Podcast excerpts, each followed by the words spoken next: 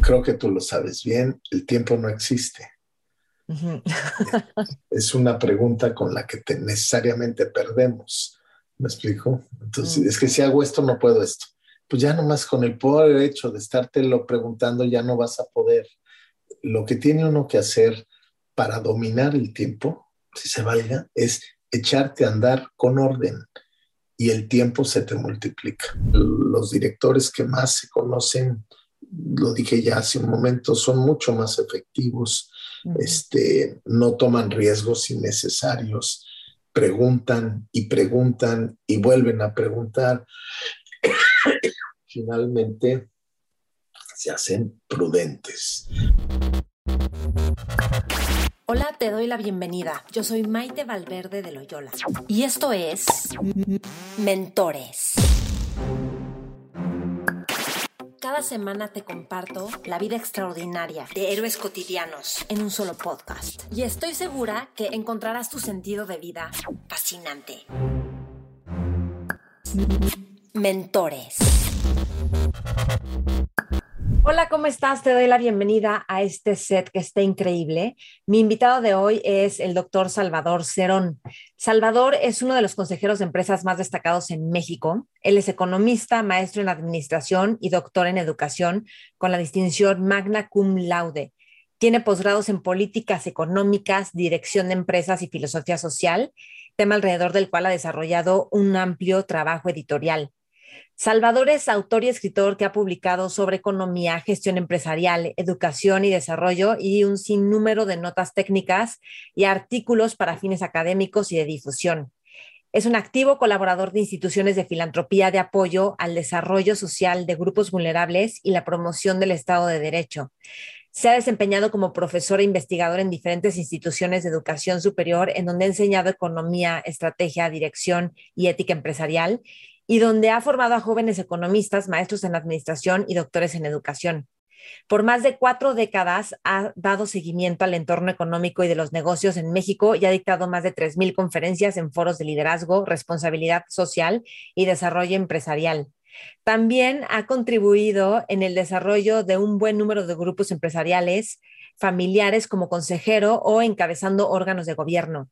Es un observador entusiasta que disfruta de vivir el presente con perspectiva del futuro. Eso me encanta y también su manera de ver los problemas y el progreso.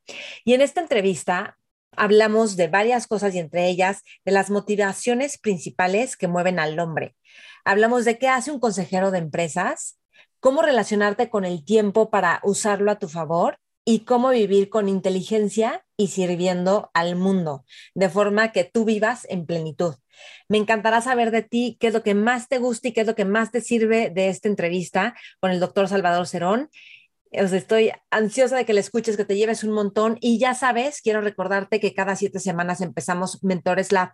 En Mentores Lab es un grupo de personas que nos reunimos y vamos leyendo un libro, cada quien lee los capítulos que corresponden y llegamos a la sesión para comentar los temas del libro y para hacer ejercicios prácticos de llevar los temas del libro a nuestra vida diaria. Yo dirijo las sesiones.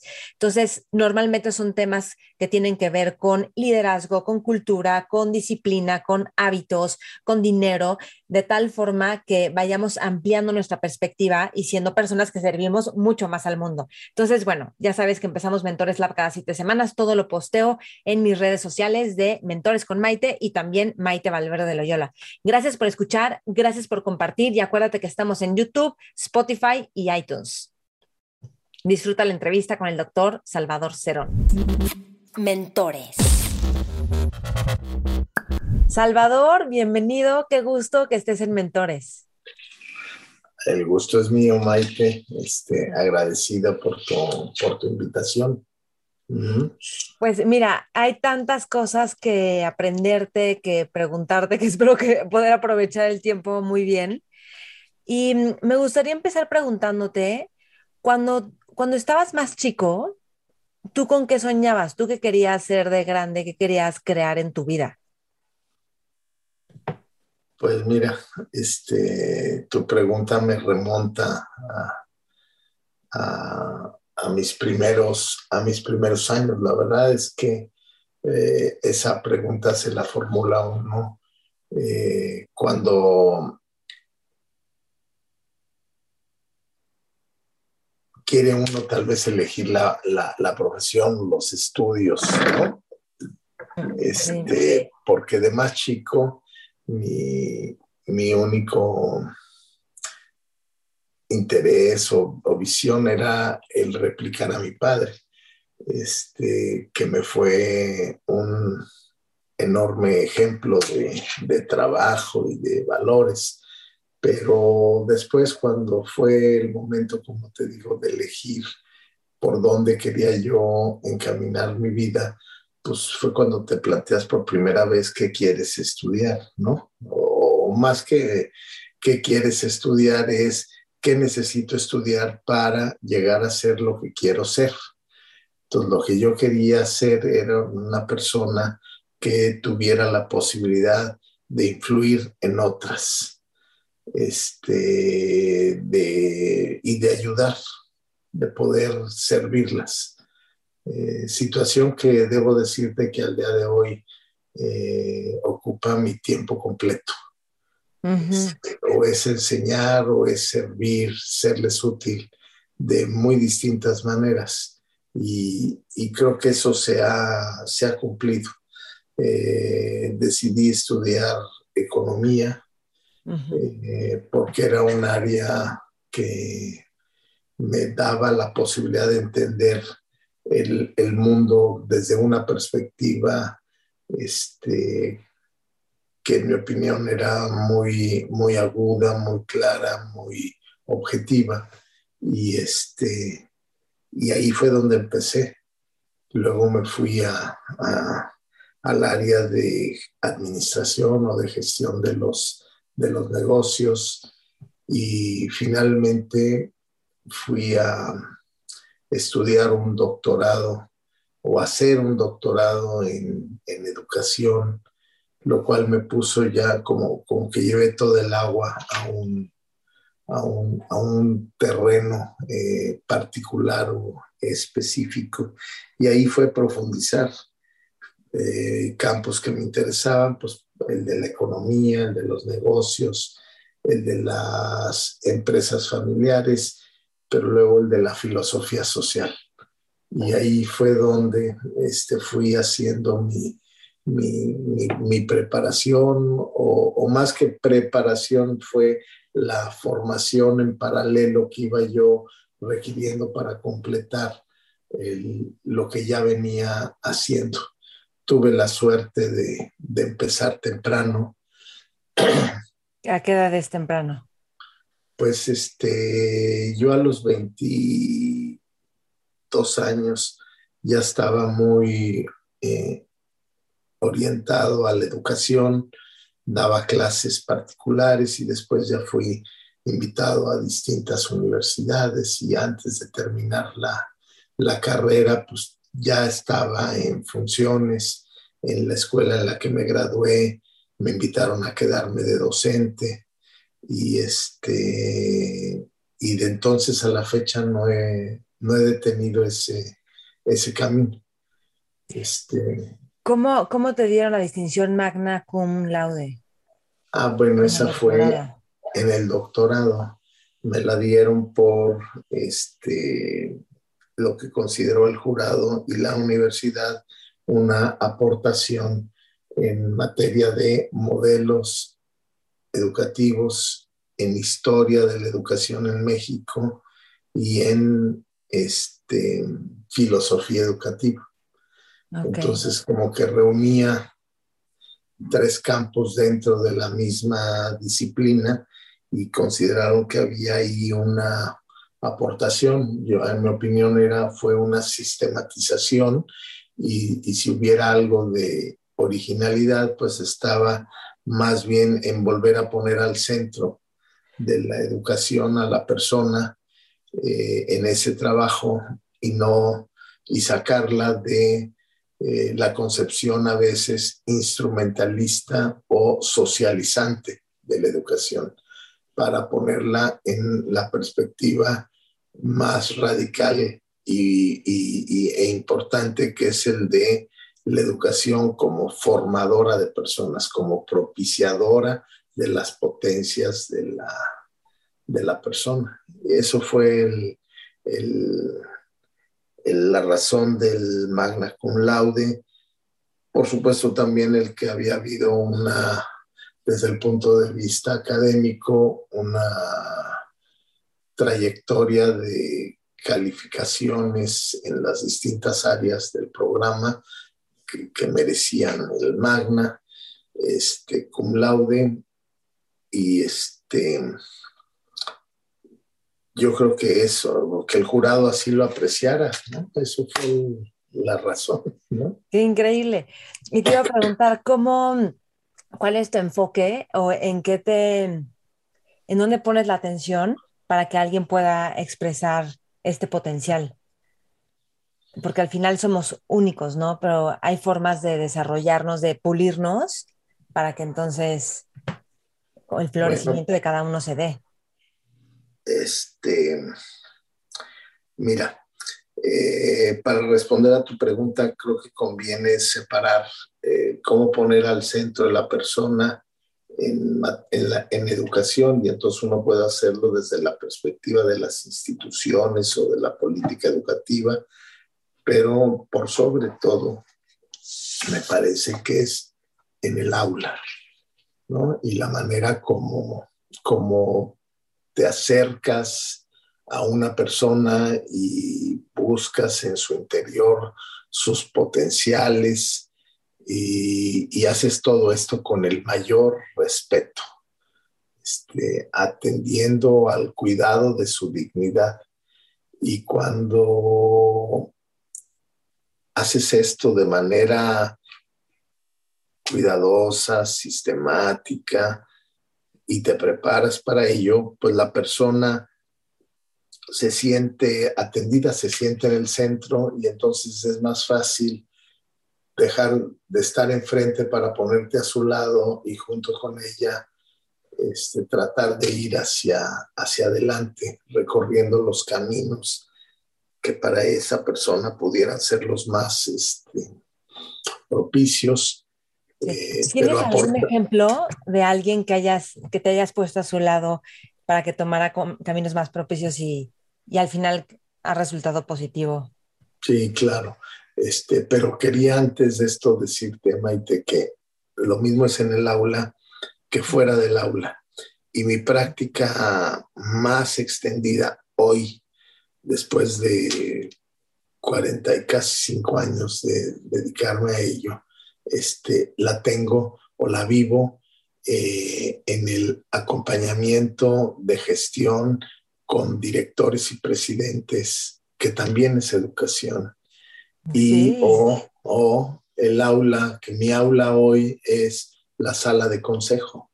Entonces, este, a mí me ha gustado desarrollar en el aula de consejo para hacer el paralelo, el de poder aprovechar el momento de una toma de decisiones en donde quiero ser empático, digo, busco ser empático para poder transmitir, pero me pongo en los lugares en, o en el lugar del que ha de tomar la decisión y o del que ha de recibir el consejo o del que ha de recibir la indicación o el mandato. Este, para no solo se entienda, sino sobre todo se acepte, este, se sepa también qué hacer y, el otro, y el otro quiera y haga. Entonces, en, este, en esta secuencia, pues mi, mi, vida transcurre todos los días. Este, yo no tengo un solo día en donde no esté en, cuando menos dos o tres juntas de este tipo o reuniones de este tipo. Entonces, lo mismo es en un área de gestión que en un tema de perfeccionamiento directivo o en un ejercicio de liderazgo y comunicación a un equipo de trabajo. Este, entonces, es ahí donde, respondiendo a tu pregunta, este, puedo ponerme a un lado del director o del ejecutor del mandato y entenderlo y lo que piensa y lo que puede sentir para ayudarlo a que lo haga o que haga de la mejor manera posible para que él consiga sus resultados pero se sienta pleno. o, se sienta ejercitando sus potencias. Este, cuando es en una junta de consejo, pues es aportando la información o la experiencia, ponerla en la mesa a fin de que se pondere de la mejor manera una situación y, así, y se pueda hacer un análisis lo más objetivo posible y que entonces el grupo este, pueda ponderar y tomar su decisión eh, de una mejor manera. Entonces, me gusta, por ejemplo, utilizar como método siempre la pregunta. Me explico, bueno, ¿y qué harías en esto? ¿O cómo harías esto otro? En lugar de mandar un mensaje, este, vamos a decir, prescriptivo de hay que hacer esto, este, a veces sí, por, por el imperativo de un momento o de una este, verdad objetiva o de un riesgo inminente, pero cuando tienes la posibilidad de que el otro o el, o el grupo piense, se cuestione, piense y pondere, pues la decisión siempre es mucho mejor y por sobre todo muy satisfactoria. Bueno, esto lo hago, me toca hacerlo, gracias a Dios, diario.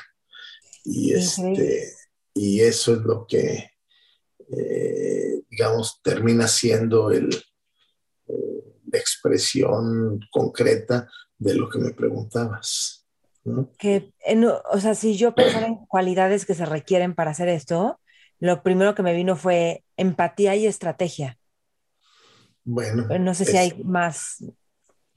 Bueno, sí, mira, este, sin duda alguna, empatía y sin duda alguna, yo diría que metodología. Mm. ¿Me explico? Eh, la manera como vas a abordar las cosas depende del objeto del cual se trata, pero, pero, pero, y digo así, pero, del sujeto. Entonces, el objeto te define un método, pero el sujeto te dice cómo. Mm. Entonces, este, en, este campo de social, del management, pero del, como decía un profesor al que aprecié mucho, dice, saber hacer que se haga, tienes que, tienes que ponderar y otra vez es poner a la persona al centro, al sujeto, porque no es el, sujeto, en este caso el hombre o el tomador de decisiones o el que se va a ver afectado, no lo puedes ver como una cosa, lo tienes que ver como una persona con, con dignidad, que requiere eh, respeto. Y, y, si le queremos hacer realmente un bien y no solo que uno esté bien y acierte, sino hacerle un bien a la persona, pues tienes que considerar a la persona al sujeto. Entonces, pues decía que sí, desde luego es asertividad, es saber qué decir, qué no decir o en qué momento decirlo y a quién decirlo, este, sino también tener un método según el objeto, pero la habilidad para adaptarlo al sujeto. Ahora, después de esto, pues un, una persona que se dedica a esto no solo ha de tener método y asertividad eh, como cualidades o como conocimientos, competencias, sino tiene que tener la competencia del área en la que se ocupa. Este, y lo mismo en un tema, vamos a decir, de estrategia que un tema operativo o más táctico, ¿no? Eh, y no es lo mismo si lo haces en un área de finanzas que en un área comercial, pero por sobre todo este, pensando en quién va a hacer esto para que eh, el error se minimice, ¿sabes? El error. El ser humano este, tiende al error de apreciación porque lo vemos todo con nuestros propios ojos y oímos muy poco. este, no le da, no ponderamos lo que otros ven y lo que otros piensan y entonces se cometen muchos errores. Entonces por eso es importante conocer el campo, pero entender cómo cada persona yo diría, y personalidad, este, tendemos al, al error. Este, no es que tendamos al error intencionalmente, sino buscando no fallar, fallamos. ¿no?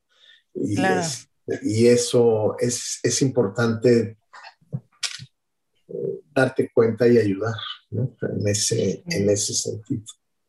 ¿Cómo? Porque creo que cuando cometemos errores, muchas veces nos da vergüenza y saber atravesar esa vergüenza con entereza, porque la vergüenza puede frenarnos para no seguir o para continuar cometiendo errores. ¿Cómo, ¿Qué dirías al respecto? Mira, este, desde luego el que comete un error se siente apenado, este, y se puede sentir apenado frente a los demás, pero a veces el error el error, la pena cuando lo cometes y frente a los demás, este, te das cuenta y te disculpas, este, en realidad es una extraordinaria oportunidad de crecimiento. Pero cuando este, cometes un error, dices que te apenas, en realidad es solo un ejercicio individual, te molesta porque eh, no, no cumpliste con la expectativa que tú tienes de ti mismo. ¿Me explico? A veces, a veces lo ocultas, ¿sabes? Y entonces lo que un error te puede llevar a un ejercicio de humildad, que es crecimiento, también un error te puede llevar a un ejercicio de silencio y es soberbia. Y mm. este, la soberbia no te hace crecer, la soberbia te hace incluso más propenso al error. Porque empezamos a pretender, a ser pretenciosos. Así es, así es. Entonces, la clave está en, en que una persona busque o entienda que en quien dirige, por ejemplo, por ejemplo, la cualidad ha de ser la humildad. La humildad este, un director es mucho más este, efectivo y mucho más trascendente en su relación con los demás, en tanto más humilde es. Y sin embargo, la creencia de muchos es justo al revés. Este, ¿Cómo ser humildes? Eh, haciendo mucho ejercicio de introspección. Y, en la medida que puedas este, reconocerte como eres, y, cuando digo reconocerte como eres, no es que uno se reconozca necesariamente eh, muy grande en todos los aspectos que uno espera deba uno tener, sino sobre todo este, que puedas ser capaz de distinguir para lo que sí eres bueno, para lo que no eres bueno y para lo que eres bueno, hasta dónde eres bueno. Y, bajo qué circunstancias lo puedes hacer bien, porque no somos eh, siempre buenos en todo, sino que hay circunstancias, situaciones, este, bueno, incluso personas con las que te relaciones en donde eso se puede mostrar y otras donde no. Entonces, eh, solo observándote, Maite, de verdad observándote, preguntándote con, con este, naturalidad, este, sin presión de nada, simplemente este, en, de una manera, ¿cómo te diré?, natural y relajada y la verdad es que los directores que más se conocen, lo dije ya hace un momento, son mucho más efectivos, este, no toman riesgos innecesarios, preguntan y preguntan y vuelven a preguntar. Finalmente se hacen prudentes. Es decir, quien no se conoce es imprudente. O sea, de repente hace cosas que no le correspondían o estaban desproporcionadas. Y este, una persona que dirige o que manda sobre otras, no puede no ser prudente porque el riesgo no es de él solo, este, lleva al riesgo a otros. Sí. Este, que estaba pensando. Ah, dime, dime. No, no, no, a tus órdenes. No, que estaba pensando que mm, hay veces donde queremos llevar a cabo proyectos, empresas, y realmente es como por compensar carencias, o sea, como quiero poder, quiero éxito, pero creo que ahí está un poco la educación en hacerte conectar con por qué realmente quieres hacer este proyecto, este emprendimiento y que no venga de la imprudencia, ¿no? Que es como, em, pues no sé, eh, no, no sé tú cómo lo veas, pero creo que los proyectos exitosos y los líderes efectivos o con los que es un gusto trabajar, en parte es porque tienen mucha claridad y, a lo mejor no hay tanta pretensión, o a lo mejor sí, pero lo van corrigiendo. ¿Tú cómo, cómo ves esto? Porque al mismo tiempo yo creo que tú lees, ¿no? Si estás en un consejo si este, y puedes ver si los está moviendo el poder por el poder o más dinero o si hay una causa de progreso, ¿no? Como un sentido de progreso.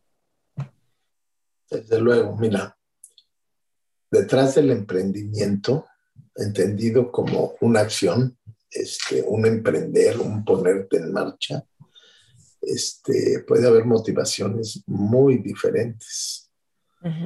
Este, las hay positivas y lineales y las hay complejas y negativas, pero también las hay positivas complejas, ¿no? Mm. Es decir,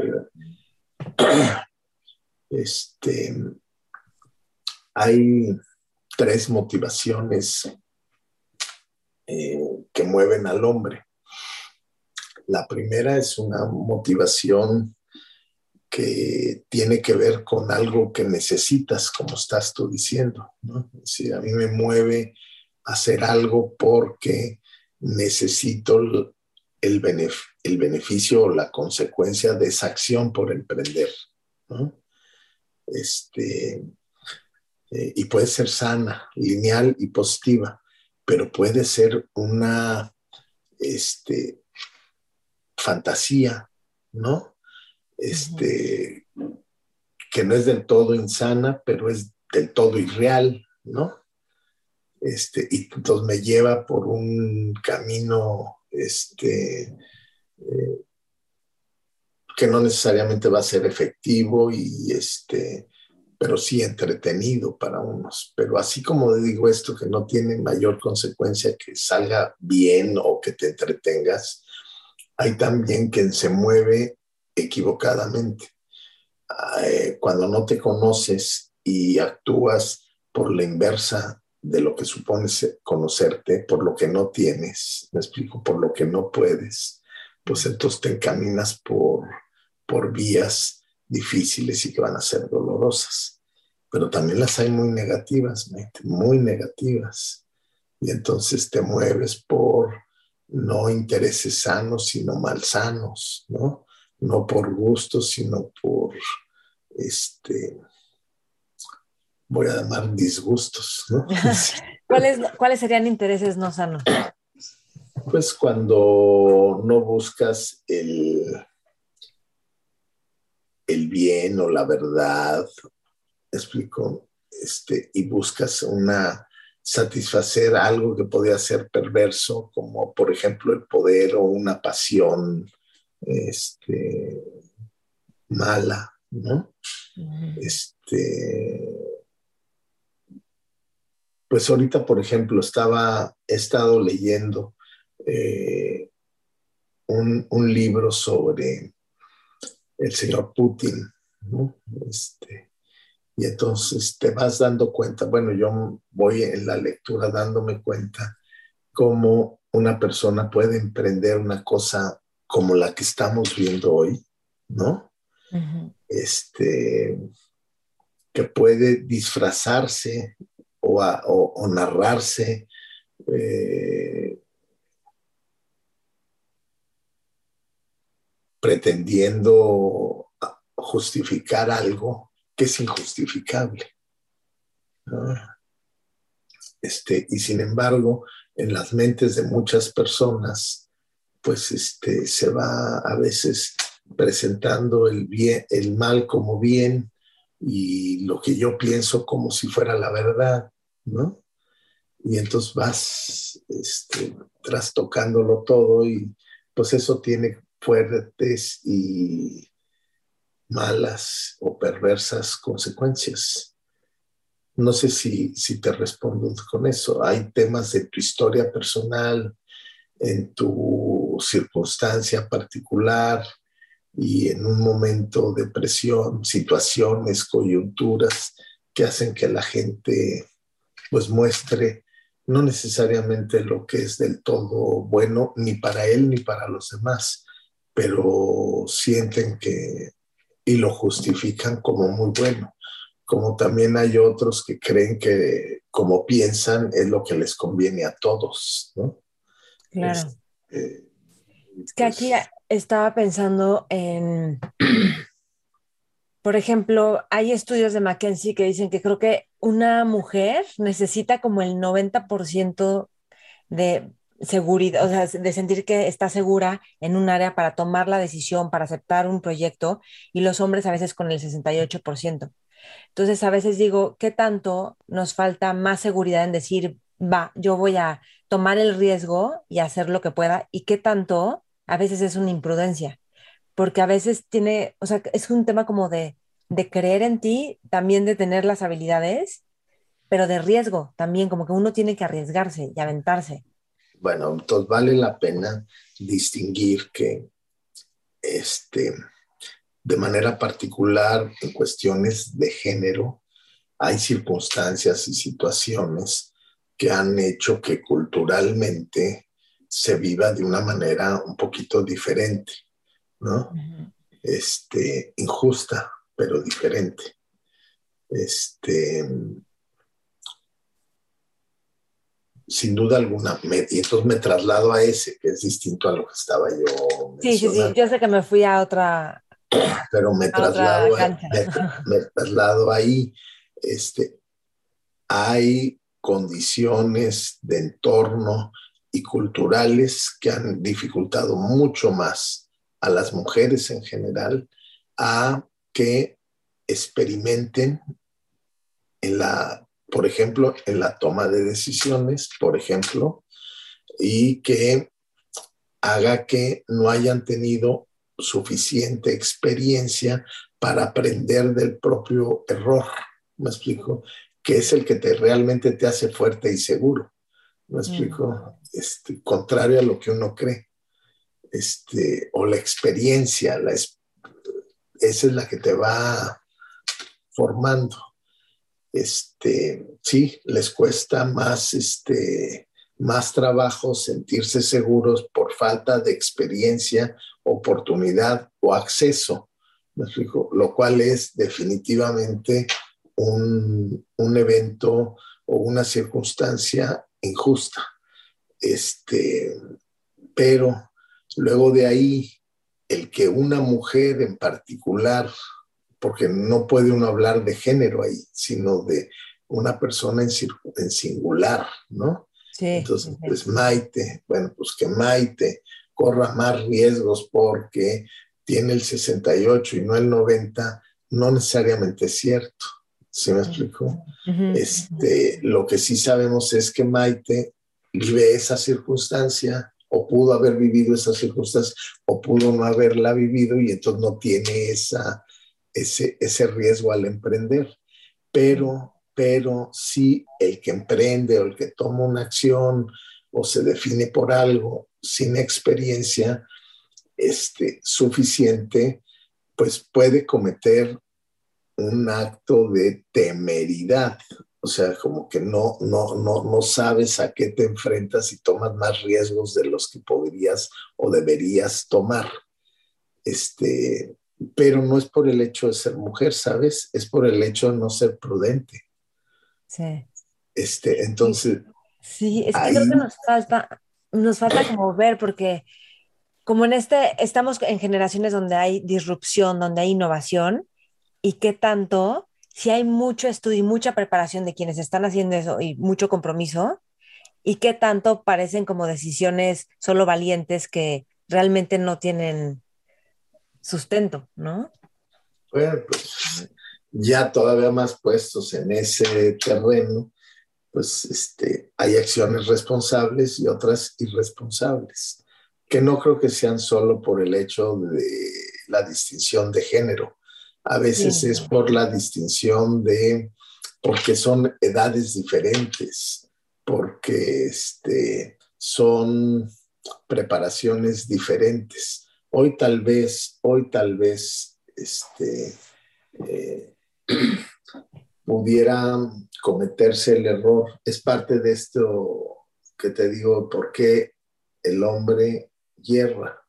Este, porque tenemos la, por ejemplo, la imagen de que el conocimiento hoy es tan accesible que lo podemos tener todos, a un teclazo, ¿no? Este, y digamos, lo que tienes es la información, no el conocimiento. El conocimiento es la experiencia de hacer, de probar y acertar o de probar y errar y aprender. Eso no es, ese que es el conocimiento verdadero, no es la información. Entonces, por ejemplo, en este cambio de época se confunde conocimiento con información. ¿Me explico? Y este, y eso sí, eso por en algunos casos, pues te puede llevar a creer que pues, lo sabes cuando en realidad es accedes y que no es lo mismo que saber, ¿no? Este, para mí hay, y ahí cae en lo que acabas de decir, pero también es cierto que la edad, este, mientras más temprana, más inmaduro es uno, porque ha tenido poca experiencia de vida. La madurez otra vez viene con el tiempo, por eso se llama madurez, ¿no? Este, y esa madurez pues no te la gana el acceso a la información, ¿me explico? Ni tu inteligencia, ¿me explico? Que puede ser muy inteligente, te lo gana la vida. Este, por eso también se cometen errores. Entonces se cometen, digo, uno puede caer como en esas simplificaciones de género o de edades o de época, cuando en realidad tienes que irte a la persona. Hay, hay personas muy jóvenes, muy sabias o muy prudentes, y eso no los hace menos jóvenes, me explico, los hace más asertivos, ¿no? este, y no todos los jóvenes son A o B, como no todos los mayores son A o B hay de todo y también hay mayores flexibles y mayores rígidos, ¿sí me explico? Y mayores con sensibilidad al cambio, pero también con la madurez y la templanza suficiente para no confundirse en el cambio. Por eso al final del día, Maite, tiene uno que regresar a la persona singular. Uno no puede querer entender a Maite, por ejemplo, con abstracciones tan amplias como mujeres y hombres, o jóvenes y viejos, o, menos jóvenes, ¿no? Este, la verdad es que es solo el trato, el trato personal. Este, y, y, por ejemplo, ¿cómo conocerse a uno mismo? Este, es una disciplina, Maite. Es una disciplina que te puede llevar este, con el tiempo. Pero una disciplina no te creas que es una cosa tan inaccesible, es como lo que te dije antes, es un método, ¿no? Entonces tú ver, ¿quieres conocerte? Pregúntate, pregúntate, usa tu, tu instrumento de pensar, tus sentidos para observar, ¿me explico? Este, pero pregúntate. Entonces pregúntate y escucha a tu mismo yo interior que te dice en consonancia con tu entorno, con tu familia, con tus relaciones sociales, realmente dónde estás. Pero tienes que estar dispuesto a escuchar. Entonces, el que pregunta y se contesta solo, no, no explico. Tú te puedes preguntar a ti. Porque no ves tus puntos ciegos. pregúntate a ti mismo y no es que hables con las paredes, pero este, eh, piensa en las respuestas como si fueran otros y te vas a sorprender.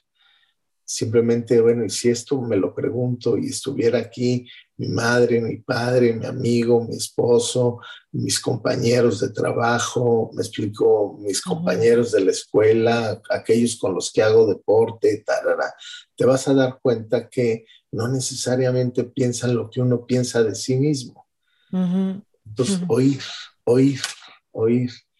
Y, este, y cuando puedas, pregúntale a los demás, pero no preguntes a los demás como buscando la afirmación de lo que tú crees, porque entonces vas como selectivamente buscando al médico que quieres que te diga lo que tú quieres oír, sino con apertura, con naturalidad, sin cosas raras.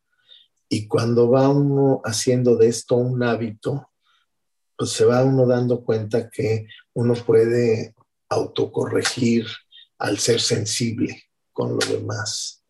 Y la otra es que leas, que leas, este, que te contrastes. Y eso te va pregúntate, te va, es una disciplina que bien llevada y bien aceptada te forma un buen hábito y un buen hábito te va a cuidar toda la vida. Este. Por ejemplo, ¿qué, ¿qué buenos hábitos tú has cultivado que te han beneficiado? Bueno, pues este, yo te diría que dos o tres cosas son muy claras, pero no a mí, sino a las personas con las que yo me relaciono y con las que me identifico, para que también sea yo, pero te digo es este acostumbrarte o disciplinarte para servir. Mm. Hay lo que yo le llamo, bueno, no le llamo yo, le llaman otros industrias humanas o sea, son ese tipo de cosas que te recuerdan eh, en qué mood o en qué modo has de estar, ¿no? Y entonces, este, hay una que a mí me gusta mucho, es decir, para servir es necesario que sirvas, o sea, que seas útil. este, porque pensar en servir sin que uno sea cada vez mejor o más útil pues, es medio ficción, ¿no? este, no es nada más, pues yo sí tengo disposición de servir, ¿no? Una cosa es que tengas disposición, otra cosa es que realmente salgas a servir. Este, la disposición depende de las circunstancias externas y una vocación de servicio pasa por las circunstancias externas, va más allá. ¿Sí me explico? Este, eh, yo creo que esa, la del servicio, es una una cosa, un hábito bueno que te hace crecer, Maite. Olvídate, te hace crecer a ti y te hace ser útil para los demás. Una persona, un ser social, no se sentirá nunca pleno, nunca pleno, si no aprendió a servir a los demás, ¿sabes? Porque si no sirve a los demás, tampoco sirves para ti. Sí, eh, yo creo que ese, esa es una, una idea que puede ayudar. La otra es, este, creo yo, la de un buen hábito es el orden, ¿sabes? El orden. El orden. si tú cuidas el orden, dice una vieja sentencia, el orden te va a cuidar a ti. ¿Me explico? Pero que tengas el hábito de tener tu día, si no planeado, ordenado, que haya una cosa primera y otra después, y que las cosas tengan su tiempo y que los tiempos estén en proporción a tus prioridades. No sabes eso cómo le pone orden a tu, a tu vida. ¿Cuántas veces dice uno, para mí lo más importante es la familia y luego este, no le dedicamos el tiempo o no está realmente primero, ¿no? este, entonces, pues, como el orden, el orden en qué va primero y qué va después y qué tanto es para una, para una actividad y qué tanto es para otra. Yo diría que el orden, el servicio y este, la integridad. A ver, eh, explícanos más de la integridad. Te lo voy a explicar con una secuencia. Es importante tener claro que congruencia e integridad no es lo mismo. Ok, a ver. Yo puedo ser congruentemente estúpido. Y hay quien dice, es que soy muy congruente, sí, congruentemente estúpido. Ok. Y para eso, y, pero la integridad es que te preserves completo, sin, sin distorsiones. Suelo y suele decirse, no es mío, que quien dice lo que piensa, hace lo que dice, pero piensa bien, es un hombre íntegro. Mm o una mujer íntegra. Pero quien dice lo que piensa, pues simplemente es un tipo, pues puedes decir espontáneo, natural y hasta idiota, ¿no? Quien dice lo que piensa, piensa lo que dice, ya es otra cosa, ¿verdad? Y luego hace lo que dice después de pensar, está bien, pero si ese pensar es un pensar correcto, pues hay integridad en todo el ser, ¿no? este, el estar constantemente pensando, actuando o buscando esa conexión, ¿no? No nada más de que digo lo que pienso, ah, qué natural es hacer una cualidad, pues quién sabe, ¿me explico? Este, y así. Entonces, para mí esas tres ayudan, más, que ayudan, las pongo siempre en mi agenda, me las aplico, pero es mi conversación sistemática.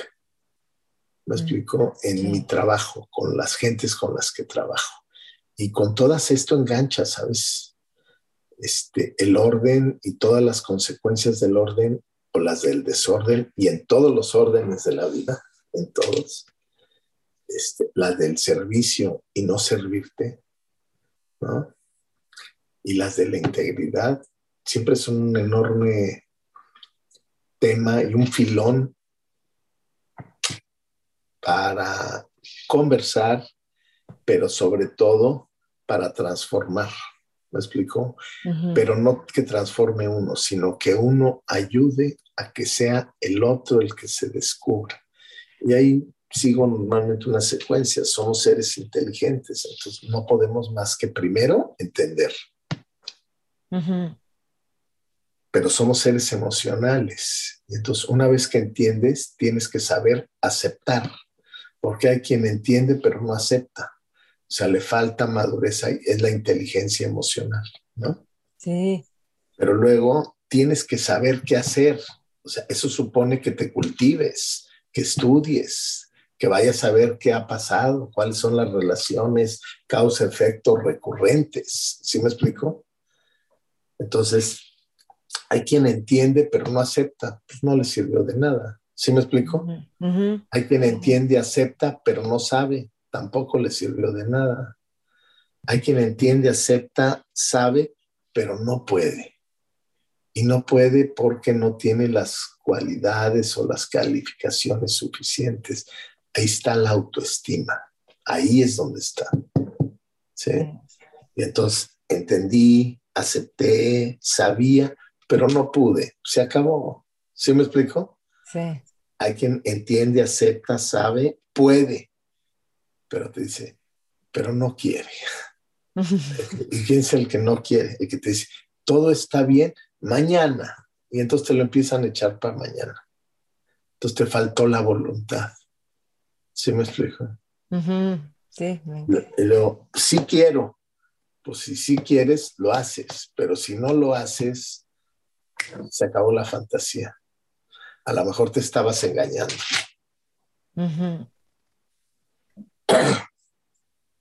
Ese es. Sí, fíjate que estaba pensando, hay tantas o sea, tanto que aprender, tantas eh, competencias que desarrollar, tanto que leer, que investigar, que prepararte, que a veces parece que no da tiempo, pero claro que hay tiempo. O sea, hay tiempo para todo y de hecho uno hace el tiempo. ¿Cómo, cómo tú hablarías acerca del tiempo? Porque también hay que darle tiempo a, pues no sé, al deporte, a la familia, a aprender, a desarrollarte, a, hacer lo que no quieres hacer, que tienes que hacer. ¿Cómo, ¿Cómo es tu relación con el tiempo? ¿Cómo lo vives tú? Mira, para empezar, creo que tú lo sabes bien, el tiempo no existe.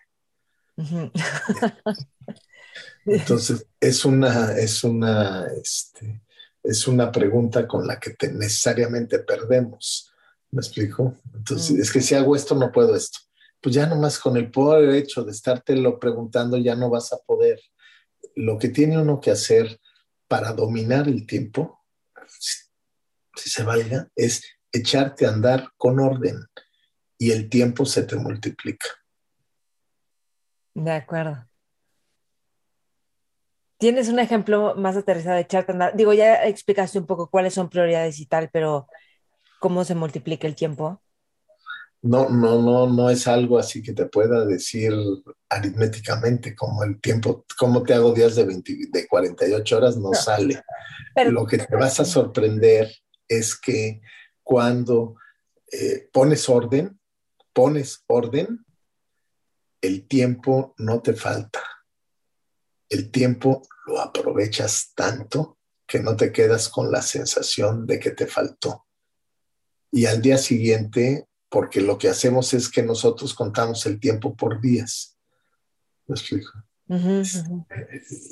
pero eso es una ficción, yo lo puedo contar por días o por semanas o por meses o por años lunares solito me presiono y se al ratito, es que solo tengo 60 minutos. ¿Y quién te dijo que en 60 minutos tienes que comer, chiflar y bailar? Nomás ponte en orden. Si a mí me impacta cuando veo a personas que admiro, hay algo que me encanta que es su nivel de presencia y dedicación a una sola cosa en el momento queda resuelta y pasan a otra. Y a veces creemos que multitask es lo que me va a volver efectivo porque resuelvo aquí, allá, allá, y no es cierto, porque no queda bien. Hay experimentos, de hecho, donde se muestra cómo no queda bien. Y además no, no resuelves a profundidad las cosas o no entrenas a los equipos lo suficiente. Es muy, es como paradójico. Así es, pero es que cuando tú dices paradójico, te tiene que llevar así como decir, es que es medio contradictorio no, no, La cosa es bastante más sencilla. Este, lo que uno tiene que, hacer, entender es que uno puede ser multitask. Hay quien son multitask este, a un cierto nivel.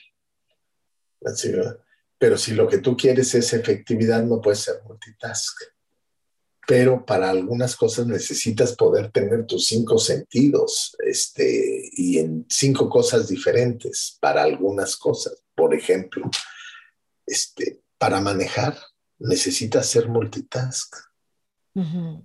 ¿Sí soy claro? Sí, sí, sí. Para no sé qué deporte hagas, pero los que juegan fútbol necesitan ser multitask. Pero a la hora de tirar al marco, tienen que estar enfocados en tirar al marco. Entonces, uno tiene que saber hacer esto. Solo que hay gente que se estaciona en uno, se estaciona en el otro, cuando en realidad tenemos que saber subir y bajar. Y hay, hay vidas que tienen mucho más profundidad, hay vidas que tienen más superficialidad.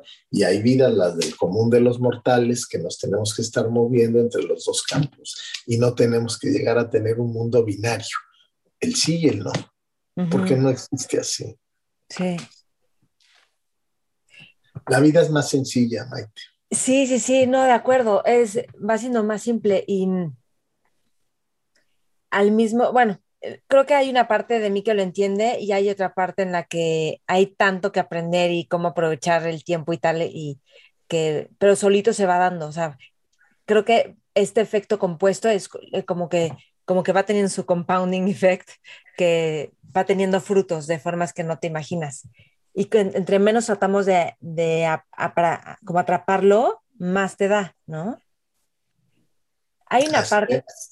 Así es. Así es. Tú eres deportista. Sí, sí, sí. Piénsate en el alto rendimiento y piénsate cuando no sabías ni caminar.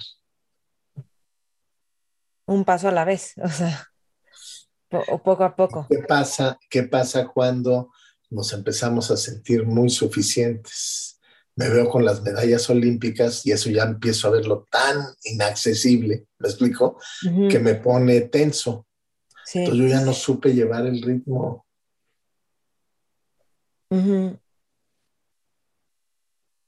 Sí, no, a mí los temas de desempeño me fascinan, los temas de inteligencia emocional, porque mucho tiene que ver como, con cómo estás lidiando con las emociones y con otros también.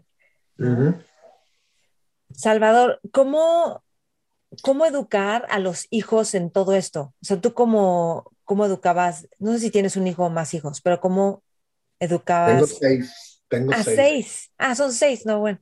¿Cómo educar a los hijos en todo esto? En que ellos tengan su propia visión, su forma de florecer, de pulir el diamante que cada uno es. Mira, ¿quieres educar? Dedícale el tiempo. En el buen sentido del uso del tiempo. O sea, simplemente está ahí. ¿Cuánto es eso? No sé, pero estar ahí. Que tu hijo no viva la ausencia de padre o de madre. Ok, y hay formas de estar ahí, ¿no? Ah, porque puede estar ahí regañando, y exigiendo de formas que no. Puedes, tienes que estar ahí, tienes que estar ahí, y lo mismo es para recoger, apapachar, acompañar, pero también es para corregir. No es cierto, bueno, creo yo, para no afirmarlo, el papá no puede hacerle de amigo. Es papá, pero es un papá amigo. ¿Sí me explico? El amigo, esencia de amigo es distinta a la esencia de padre, pero puedo tener un padre con cualidades de amigo, pero nunca va a ser un amigo, va a ser mi padre que es mucho más, tiene una, reclama unas, unas competencias y un modo de ser diferente. Yo he visto muchos padres, amigos, amigos, amigos, que después dices, ching, qué mal ejemplo de mi amigo. Cuando lo juzgas como padre, te parece mal ejemplo. ¿Sí me explico? Esto, lo primero es, está ahí en la función que te toca estar en cada momento, y ahí está el criterio, la integridad. ¿Me explico? Este, pero eh, otra vez la integridad me lleva a estar ahí y buscar ser siempre ejemplo para mis hijos. Este, que cuando se trata de hacer bien o de no hacerlo, vean o te vean como disiernes. Eso es ejemplo que cuando se trata de trabajar o no trabajar, vean cómo es que lo haces. Eso es ejemplo. Que cuando se trata de querer a su madre, vean cómo lo haces. Eso es ejemplo. Que cuando se trata de servir a otros, vean cómo lo sirves. Eso es ejemplo que cuando se trata de estudiar vean cómo lo haces, qué sacrificas, qué no sacrificas. Me explico. Que cuando se trata de divertirte, seas ejemplo. ¿Sí me explico? Este, y tú dices ejemplo, bueno, qué complejo. No, hombre, con naturalidad. El ejemplo es naturalidad. Naturalidad. Este, y, y para uno, pues, mientras, mira, la realidad es compleja, pero la conducta es sencilla. Para que tú te muevas en una realidad compleja con paz, tienes que buscar la sencillez de la persona. Mm. Cuando tú quieres ser simplón, eso es otra cosa y no es, no es lo correcto. Sencillez y simplón son cosas distintas. ¿Me explico? El, simplón es superficial, el sencillo es profundo, pero no se angustia. ¿Sí me explico? Sabe estar, sabe ser, sabe hacer. Y el mundo ha de ser complejo, porque tampoco es cierto que pueda uno decir que el mundo es simple. ¿Sí me explico? El mundo es complejo y la conducta que debemos de tener es de, un hombre o una mujer sencilla. Y encuentras en esa complejidad la manera de transcurrir bastante bien, pero bastante bien no es comodón, es muy asertivamente. Al final del día, el reto de la persona humana es ser, alcanzar la plenitud, ¿no es cierto? Bueno, pues este, hay que ejercitarse en eso. Y si te devuelves y te preguntas, pues, ¿qué soy? Pues soy célula, ¿no es cierto? Como todas las células, por favor, come bien, descansa y trabaja o hace ejercicio como célula. Como también soy un componente psicológico, es decir, más vale que yo tenga mi mente trabajando en favor mío, que me conozca. Hace un rato preguntabas cómo, que me conozca. Dos, que me acepte. Tres, que me motive tal como soy, aunque me falten piernas. ¿Sí me explico? Entonces, tengo ya dos equilibrios, el biológico, el psicológico, el social. Bueno, en lo social busca o hay que buscar que mi expresión con los otros o mi contacto, interacción con los demás sea una interacción sana y satisfactoria de aceptación. Hay tres ámbitos en donde uno tiene que ejercitarse. En el ámbito social, o sea, tus amigos, tu entorno, pero en el ámbito de la familia de manera esencial y saber tener las relaciones bien y en equilibrio y en el ámbito profesional, porque es ahí donde te desenvuelves en uno, en este último para ser productivo, en el otro para sentirte seguro y acogido y en el otro para funcionar. ¿Sí me explico? Pero también somos espíritu y tenemos que buscar estar en equilibrio con la realidad trascendente. Cualquiera que ha hecho el esfuerzo de repensarse, descubre que somos espíritu, que hay cosas que no tienen ni peso ni volumen, y sin embargo están ahí y operan, ¿no? Bueno, eso rápidamente nos conecta a la realidad metafísica, más allá de lo físico. Y si descubro que como ser espiritual puedo ver aquello, pues no nos queremos ver privados de aquello. Entonces, este, tener clara una idea de quién soy aquí y para qué estoy aquí y si estoy realmente para algo más metafísico o más allá. Si es así como parece que es así, me explico, ojalá que esté uno vinculado con, ¿no? Esa es la religión y la religión no es la religión 1, la 2 o la 25, es cómo me ligo con la realidad metafísica. En la religión mía, por ejemplo, pues yo me relaciono con él no solo como creador, como omnipotencia, eh, sino también como padre. Y eso me hace tener una relación, religión, que no es la que viene en un catecismo, ¿sí me explico? Es una relación con él distinta, ¿sí me explico? este, y finalmente, este, para estar permanentemente ahí, pues tienes que tener en acto tu inteligencia, tu voluntad, finalmente el alma. Mm. Este ¿Cómo cultivas tu religión con él o esta parte metafísica? Pues cómo, cómo, es esa relación? Así como te acabo de decir, este, yo observo con mi inteligencia la creación y descubro un ser creador. ¿sí? Pero, pero también lo veo un, con una perspectiva de creador y padre. ¿Me explico? Y trato de vivir en consecuencia.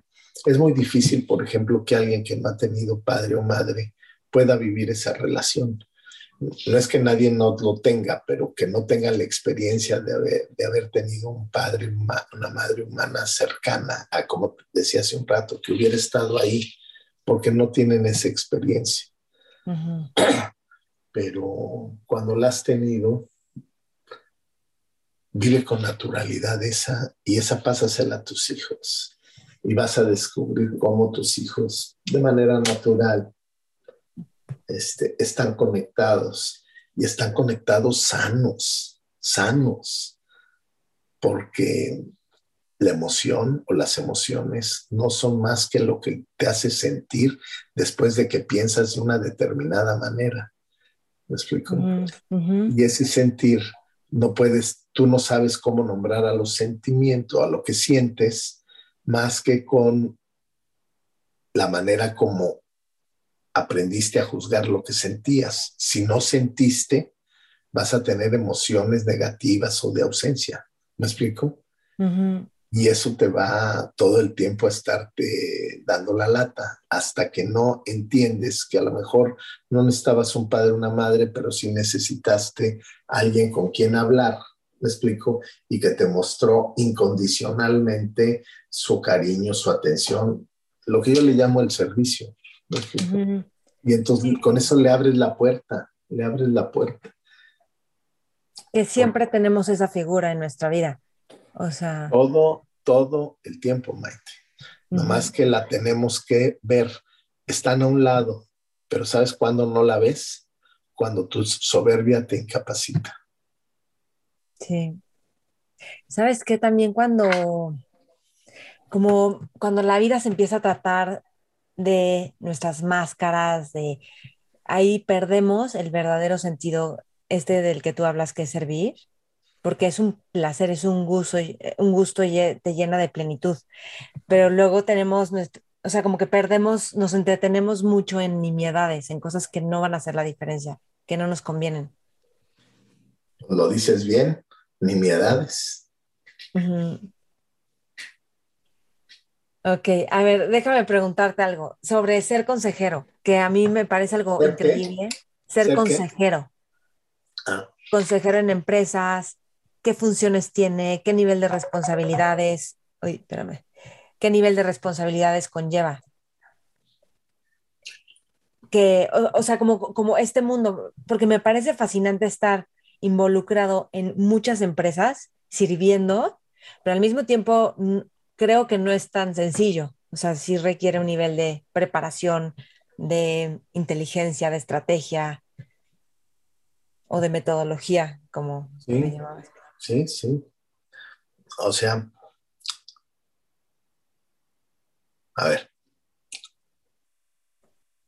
consejero, el que da consejo. Este consejero integrante de un consejo de administración, ya me pones en una empresa, ¿no?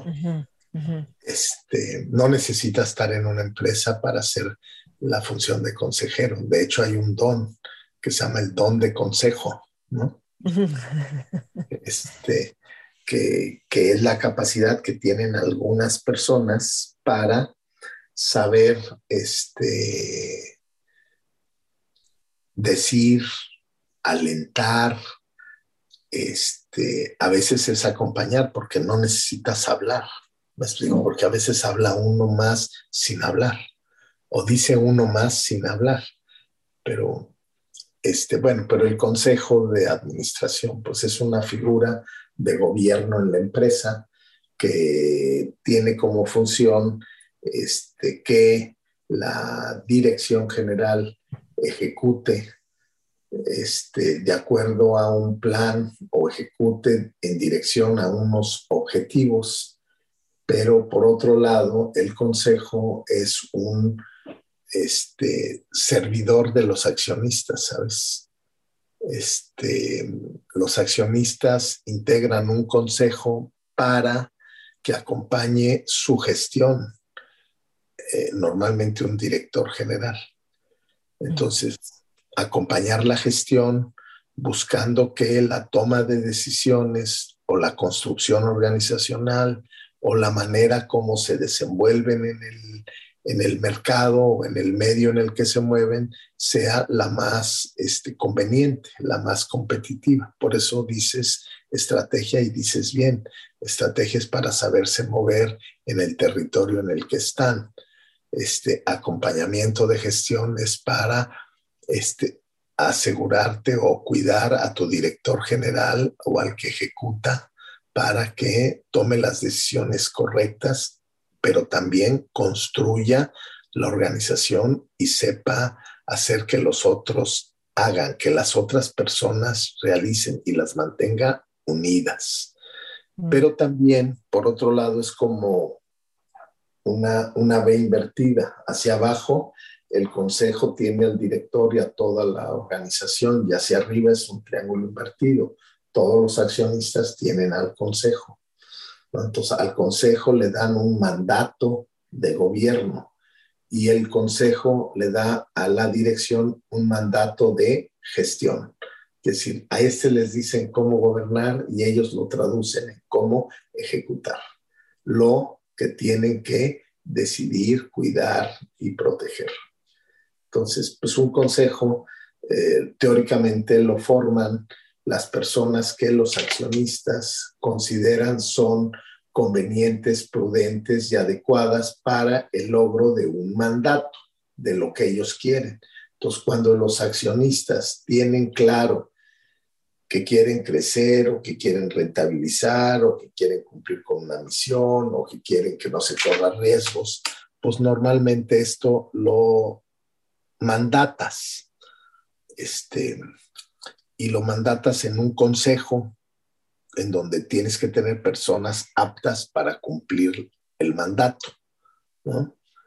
Este, y tienen que tener pues, características especiales. Han de ser gente con capacidad de análisis, con capacidad de síntesis, con este, capacidad para resolver problemas, para eh, orientar hacia resultados, para conciliar, para negociar. Me explico, muchas áreas. Ahora, pero no todos los consejeros tienen que tener todas esas áreas. Hay unas que son comunes y otras que son especializadas. Entonces, según el consejo del cual se trate, a lo mejor te encuentras financieros, comerciales, eh, técnicos, operativos, eh, sí, técnicos de, en el consejo o directores generales o emprendedores, según las cualidades o las características de la empresa, pero también lo que quieren los accionistas. Mm en muchas empresas, este, los accionistas, el consejo y la dirección es lo mismo. Entonces es muy complicado que alguien ejecute, se juzgue como consejo y agrade a los accionistas. y ahí es donde por ejemplo, hay un reto particular, que es el que a mí me gusta jugar. A mí me gusta ser dentro de los consejos lo que se suele llamar el consejero protector. ¿Qué protejo? Que el accionista sea accionista, que el consejo sea consejo y que el director sea ejecutivo. Es decir, como... Y para eso, pues tienes que ser educador, ¿me explico? Porque a le tienes que hablar de un modo, a tus pares en el consejo de otro y a un, un, director o un ejecutivo de otro. En todos los casos con respeto, en todos los casos con objetividad, invitándolos a la ponderación y a la corrección. Entonces, por eso te decía hace un rato que yo he cambiado el aula por la sala de consejo. Está buenísimo. Eso es lo que, no sé si te respondí. No, me, encanta esta respuesta. Y Salvador, ¿tú a quiénes admiras, de quiénes aprendes, eh, de personajes históricos, vivos? ¿De qué formas tú te vas nutriendo? Supongo que también de los mismos empresarios de los de los otros consejeros, pero... Mira, tengo claramente figuras, figuras a las que acudo verdaderamente como modelos. Entonces, cuando pienso en un modelo de humanidad,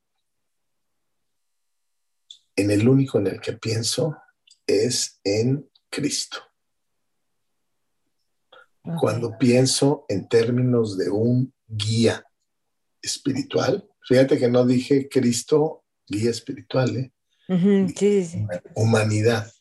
Entonces, yo lo que veo en Cristo es la humanidad de Cristo, que es, para mí era Dios, me explico, pero eso es lo que veo, su humanidad.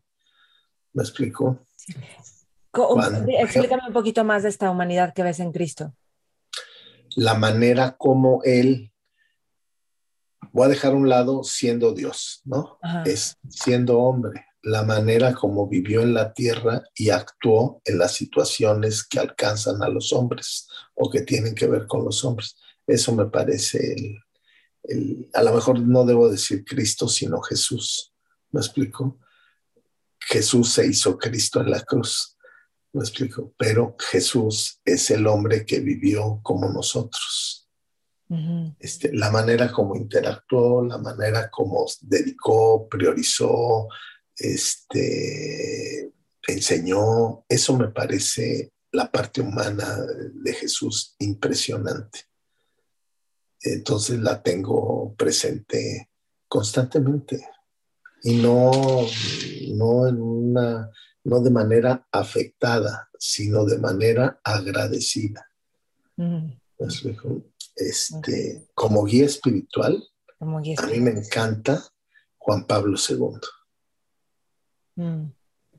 Este, me parece que ahí cuando miro su parte mística, su enseñanza teológica, pero al mismo tiempo su actividad pastoral y su cercanía con las causas, me pareció, es mi ejemplo. O digo, mi ejemplo es un decir, yo no aspiro a eso.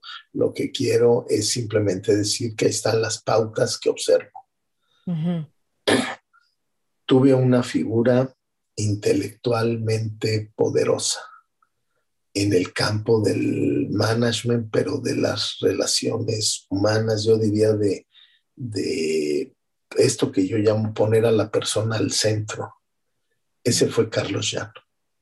Mm. Este, quien tuve el privilegio de tener muy cerca, muy cerca y de observarlo y de ahora leerlo y leerlo y leerlo. Ese es para mí un referente.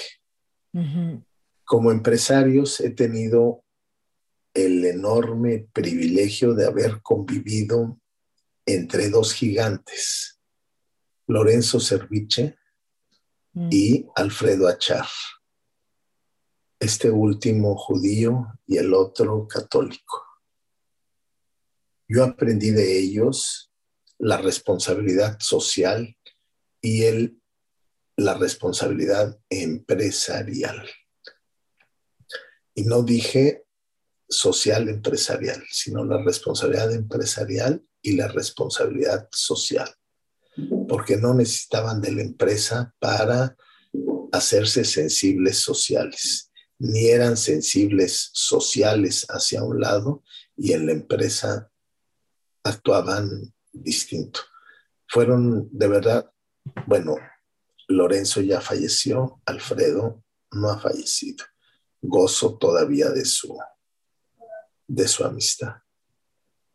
Este, pues son mis referentes. Y en la parte profesional, la manera como yo trabajo, te lo dije al principio, fue mi padre. Mi padre son mis, este, mis referentes. Son las, las figuras a las que volteo cuando hago o quiero hacer algo y lo quiero pensar. Va por ahí. Eso es, esos son. Y desde luego, desde luego, pero ya es mi trabajo y, y es un gozo, todo el tiempo, todo el tiempo estoy observando ponderando, este, sacando conclusiones de todas las personas con las que me relaciono. Yo de todas las juntas a las que asisto, termino y hago una, pongo por escrito algo que aprendí. Mm. Este, entonces, pues voy teniendo como esa disciplina, ¿no? Y entonces, todos me van dejando algo. ¿Has aprendido algo de esta entrevista? Claro, claro. Este, mira, pues este,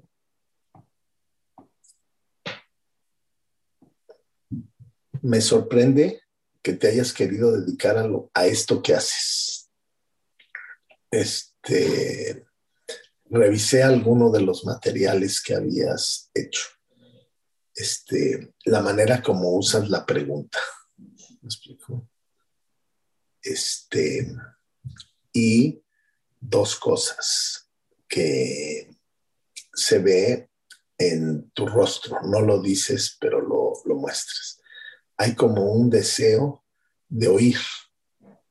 En una persona joven, oír es este, una enorme cualidad. Me, me parece bien. Y, si, y la asertividad pasa por un rostro suave, eh, sonriente o amable. Y tú sintetizas esas tres cosas y eso está muy bien. Y me parece que eso te va a ayudar, pero me, me invita inmediatamente a platicar con mis hijos y decirles eso. Fíjate que tuve una entrevista con estas y estas características, noté esto y les preguntaré qué mm. piensan. ok, buenísimo. Qué padre. Gracias. Salvador, si estuvieras, bueno, normalmente estás en, pero en una mesa con jóvenes visionarios, exploradores, ¿qué, qué les aconsejarías? Jóvenes de espíritu, no de edad necesariamente. Que no dejen de, de intentarlo, intentarlo. Pero intentar lo que sea, siempre que sea ético. Pero que intenten. No van a cambiar el mundo todos, pero van a cambiar su mundo, su vida. Intenten. El problema con el intenten o con el emprende es que todos piensan que emprendiendo ellos cambian el mundo y emprendiendo ellos se cambian a sí mismos. Emprendan, intenten, háganlo. Y que no los detenga el que el mundo no cambie ustedes ya están cambiando. De acuerdo. Creo que tengo chance de preguntarte algo más, ya sé que estamos con el tiempo terminando, pero ¿qué le dirías a los jóvenes que les da miedo el país, México, por la forma en cómo se maneja a nivel gobierno? Que muchos se quieren ir o, o hay pretextos, ¿no? De no intentar. Mira, este, Hoy, hoy estoy convencido, unos más y otros menos tienen la posibilidad, pero convencido sin duda alguna, que a todos se les ampliaron las fronteras, ¿sabes? Este, si le preguntas a tu papá y si tienes todavía abuelito, ojalá lo tuvieras, le preguntaras cuál era su mundo, te sorprenderías que su mundo era el pueblo donde vivían y la calle en la que jugaban. Hoy tú pregúntale a nuestros jóvenes, y no importa, no importa el nivel social, cómo ya tienen por todo lo que hoy vivimos, el Internet, los dispositivos, tienen un acceso, tienen un conocimiento de un mundo que no está ni en su calle ni en su pueblo.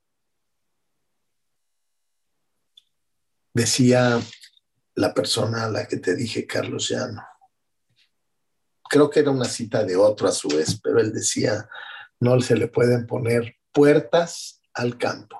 Y hoy el campo está muy grande. Mm. Este, si piensan que en su país no hay futuro, date futuro. Si piensas que están las cosas muy mal, pues yo más bien les diría, ¿y qué vas a hacer? Oye, me quiero ir, pues vete. Me quiero quedar, quédate, pero emprende, pero toma iniciativa. Aprende. Hoy el tema no está para sumarte a la lista de movilizados en el mundo, a menos que estés amenazado con tu vida. ¿Sí me explico? Si no estás amenazado con tu vida, quiere decir que vives en libertad. Y si vives en libertad, haz lo que más convenga a tu espíritu libre, pero ético. ¿Algo más que quieras agregar, Salvador? Eh, agradecerte, agradecerte tu tiempo ¿eh? y, tu, buena disposición para escuchar y para sacar cosas ahí del cajón. Este, y que tengas muy buen día. Igualmente, buen día. Gracias, ¿no? Gracias a ti por el tiempo, por, por servir. ¿No? Como que para mí me llevó a otra dimensión del servir. Yo creo que, o sea, estamos todos para contribuir en este planeta, pero con lo que compartiste es como, como llevar a otro nivel la forma de contribuir y eso tiene que ver con preparación, con con disciplina y dedicación. Entonces me, dio una dimensión más amplia de todo esto. Entonces, mil gracias, mil cosas más que aprendí. No, y déjame decirte algo y para pedirte un favor. Hace tiempo, eh, organizaba hace ya muchos años, organizaba yo una serie de encuentros, paseos, yo le llamaba, nosotros le llamábamos campamentos, en donde me llevaba a hijos de mis amigos y a pues no necesariamente amigos, pero personas que confiaban en nosotros, lo digo nosotros, mi esposa y yo, este, para tener una experiencia en el extranjero. Y este, pues traíamos grupos de más de 100 personas, Este, y entonces, en una ocasión me dijo, me preguntó mi esposa que a veces no entendía por qué todo aquello, eh, porque yo le dedicaba mucho tiempo a hablar con todos los niños que venían o jóvenes. Entonces le digo, es que es para mí la oportunidad de poderles decir lo que ellos no están dispuestos a oír cuando estoy yo solo. Pero cuando están con otros y ven que a los otros algo les cae en 20 o, o les interesa algún tema, eh, se preguntan, ¿y por qué? Mm. Entonces, te menciono esto porque quisiera que me regales lo que hagas con esto, porque quiero que lo vean mis hijos, porque quiero, es como haber hecho una de esas charlas de hace 25, 30 años, mm. cuando hacía yo esto y decirles, mira, platiqué con Maite, que tiene más o menos su edad, lo explico, y de esto se platicó y eso es lo que le interesó y quiero que lo oigan. Ese es como les dedico tiempo a ellos. Ah, está buenísimo. O sea, hay, hay, muchas otras cosas más que me interesaban que no pregunté por falta de tiempo, pero, pero bueno, en otra ocasión lo hacemos. Y claro que sí, yo te comparto esto cuando quede. Muy bien, muy bien. Muy bien. Maite, saludos en tu casa, a tu esposo y a, no sé si tengas hijos no, yo soy soltera, soltera sin ah. hijos y este, pero feliz. Ah, está bien, está bien. Este, bueno, a tu papá, me lo saludas. Te lo saludo, sí, sí, sí, claro. Qué gusto, Salvador. Gracias por este tiempo y yo te comparto en, cuando, en cuanto quede. Si alguien te quiere buscar alguna, alguna información de contacto que quieras dar. No te entiendo. Ah. O sea, un correo, LinkedIn. Ah, el mismo que te di. Ok, perfecto. Entonces yo lo pongo en la descripción. Gracias, Salvador. Estés bien. Mentores. Espero que hayan disfrutado esta entrevista tanto como yo la disfruté. Realmente Salvador es un, eh, o el doctor Salvador Cerón Aguilar es un gran ser humano que está generando un montón de cambio a nivel empresarial, eh, a nivel de progreso en nuestro país y en familias, obviamente. Entonces, bueno, me encantará saber de ti qué es lo que más te sirve, qué es lo que más te gusta. Y voy a decir algo, más allá de cómo él vea ciertas cosas, eh, si tiene que ver como con Cristo, como, o sea, es como universalizar, llegar a un nivel universal lo que él comparte en esta entrevista. Entonces, por supuesto, quiero saber de cada uno de ustedes. Acuérdense que estamos en todas las redes, Mentores con Maite, yo como Maite Valverde de Loyola. Y bueno, pues gracias por escuchar, gracias por compartir, por, por compartir esto con otras personas a quienes también va a ser la diferencia, porque sí hace una diferencia. A Salvador lo puedes contactar en ceron con c de doctor arroba stf.com.mx. Gracias por escuchar, gracias por compartir. Estamos en contacto, ya sabes, cada semana una nueva entrevista con la vida extraordinaria de héroes cotidianos o el conocimiento extraordinario de héroes cotidianos. Mentores. Hello, it is Ryan, and we could all use an extra bright spot in our day, couldn't we? Just to make up for things like sitting in traffic, doing the dishes, counting your steps, you know, all the mundane stuff. That is why I'm such a big fan of Chumba Casino. Chumba Casino has all your favorite social casino style games that you can play for free anytime, anywhere with daily bonuses. That should brighten your day a little. Actually, a lot. So sign up now at chumbacasino.com. That's ChumbaCasino.com. No purchase necessary. VGW. Void were prohibited by law. See terms and conditions. 18 plus.